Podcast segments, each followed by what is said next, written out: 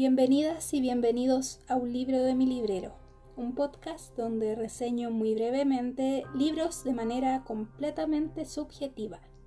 Mi nombre es Amanda y los invito a escuchar la reseña de un libro de mi librero.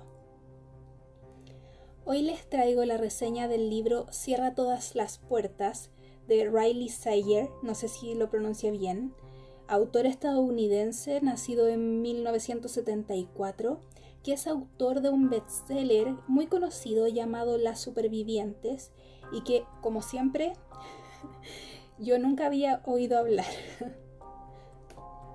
Cierra todas las puertas es la segunda obra del autor traducida al español. Tiene más o menos 400 páginas y llegué a ella por recomendación de una amiga que además me prestó el libro en formato físico de la editorial Destino. Yo no suelo leer reseñas al azar en el internet antes de comenzar un libro. De hecho, he ido filtrando a medida de que voy conociendo personas que tengan intereses similares o que considero que, no sé, su perspectiva de las cosas me guste. Esto lo hago porque yo he visto de todo tipo de reacciones y algunas no tienen mucho que ver con mi propia percepción o mis gustos personales. Todo esto lo digo porque cuando estaba buscando información para hacer esta reseña, me di cuenta que este thriller tiene todo tipo de reacciones, desde evaluaciones muy malas a evaluaciones muy buenas. La protagonista de esta historia es Jules, una chica en sus 20 años que está pasando un pésimo momento en su vida. La han echado del trabajo y terminó con su novio, por lo que vive y duerme en el sofá de su mejor amiga.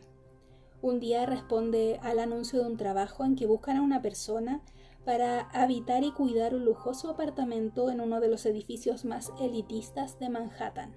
A Jules todo esto le viene bien, tendrá donde vivir y además le van a pagar bastante por estar en un lugar maravilloso. Eso sí, parte de su trabajo es cumplir con algunas reglas bastante estrictas, como no poder recibir visitas o no dejar el apartamento durante las noches, lo que de alguna manera para mí tendría un poco de sentido porque se supone que en ese lugar vive gente famosa y adinerada y a pesar de las inquietudes que pueda plantearse Jules, la verdad es que la oferta no puede ser más tentadora. Todo va de maravilla hasta que nuestra protagonista se hace amiga de Ingrid, una chica que cuida otro departamento del mismo edificio y que le señala tener sospechas que en el edificio no todo es lo que parece y que algo extraño está pasando.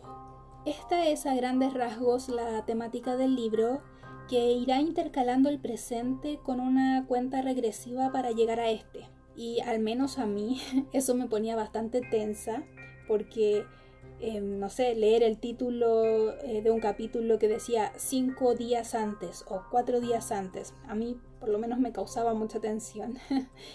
y quizás esta parte como de acercarse al día, como acercarse al presente, pueda sentirse un poco extensa porque luego de la mitad del libro es que comienza la, entre comillas, verdadera acción, pero de todas maneras yo disfruté bastante la primera mitad del libro.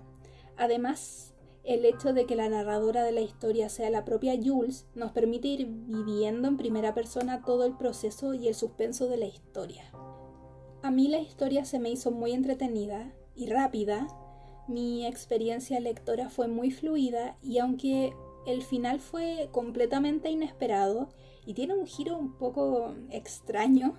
Me gustó y creo que es bastante de película. Y creo que, no sé, esa es la expresión más acertada.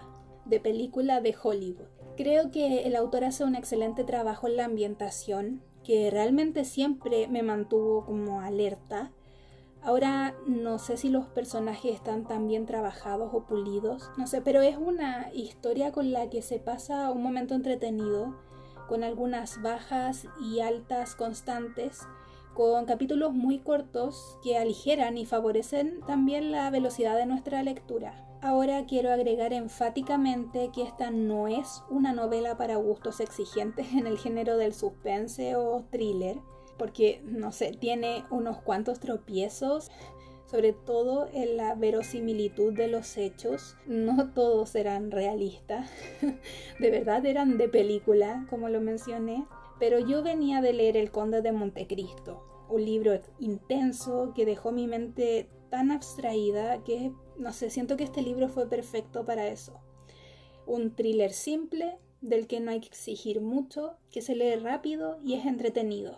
No es una obra maestra, pero sí me mantuvo tensa en algunas partes y creo que eso es lo que busco de un libro así. También quería mencionar que durante mi lectura del libro, el edificio de la historia, que es tan importante como los personajes, me recordó mucho al Hotel Cecil de California, que es un hotel real donde han ocurrido algunos crímenes o, entre comillas, muertes misteriosas.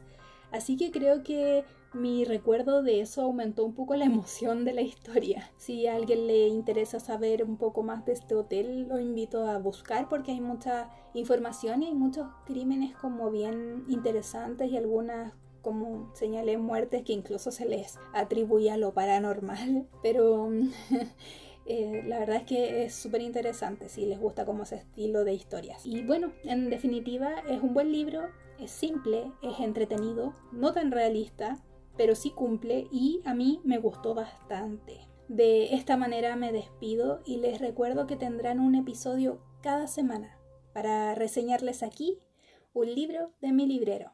Hasta la próxima.